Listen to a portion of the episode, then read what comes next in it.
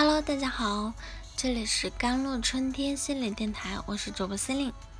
今天跟大家分享的文章叫做《明明我有一定的能力，但却输在了对自己没有信心》，要怎么提高自信呢？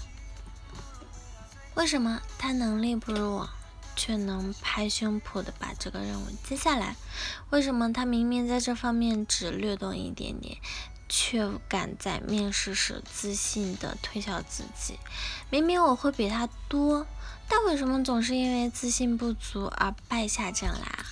为什么我在该表现自己的时候总是这么没有底气？是我懂的东西还不够多吗？可是他也没有比我强很多呀。明明有了一身技能，却仍觉得自己不够优秀，而不敢向前一步。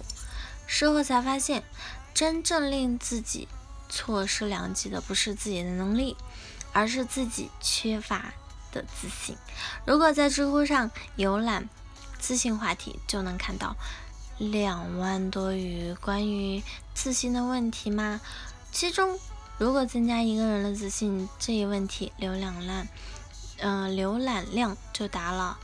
一千八百万，不少人都提出了一个相似问题：明明我也有一定的能力，但却输在了对自己没有信心。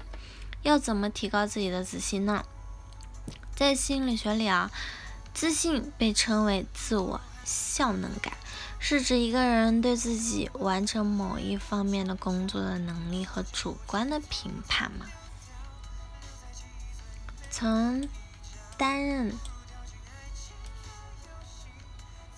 美国心理学会主席的认知学派大师，他又指出，自我效能感啊，自信许多来源啊，包括先前的成功经验。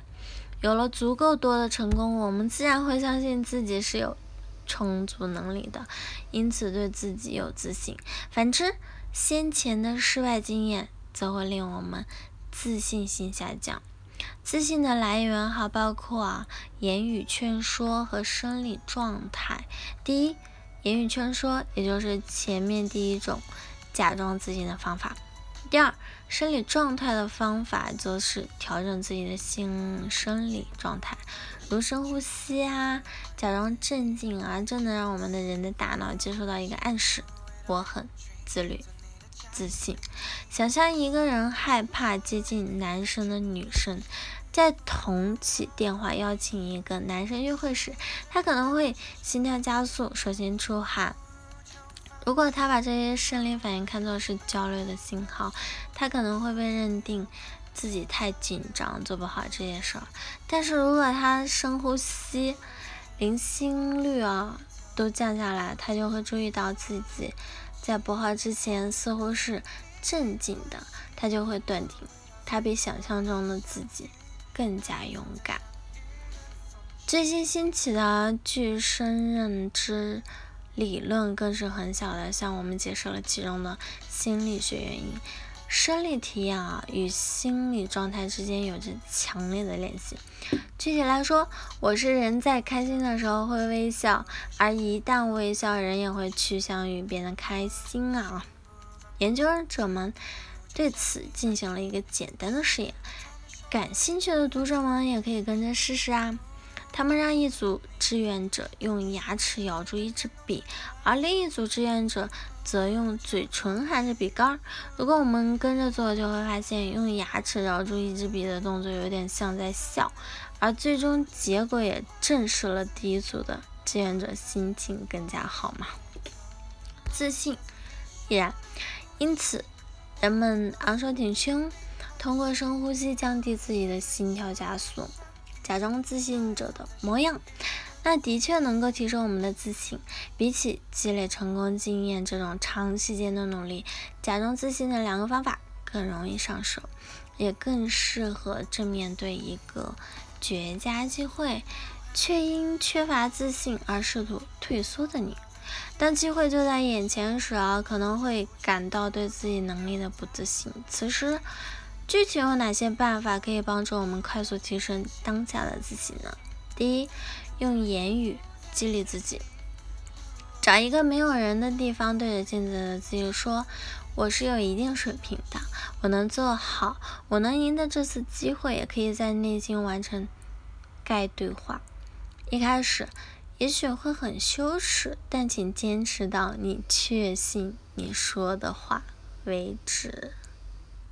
好，第二点呢，让自己平静下来，不妨花一分钟的时间进行一次深呼吸。这个时候呢，脑子里面保持空白，感受到气息从鼻腔到腹部，再从腹部到鼻腔的流动，约十秒一次呼吸循环。静态的生理状态能够给我们的大脑提供自信的暗示。第三点。能提升自信的有力感的就是嘛？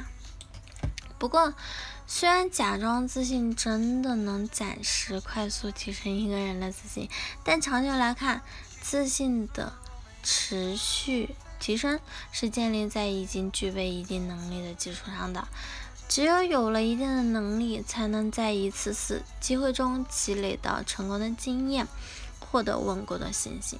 如果本身就没有丝毫这方面的能力，无论再怎么假装努力或者自信，也只是片刻的嘛。因为这之后大概率还是会失败，自信心也会打回原形。因此，假装自信并不是作为一个万能的解药啊，只能作为救急神器。我们平时还是需要积累自己的能力。与技巧的，好了，以上就是今天的节目内容了。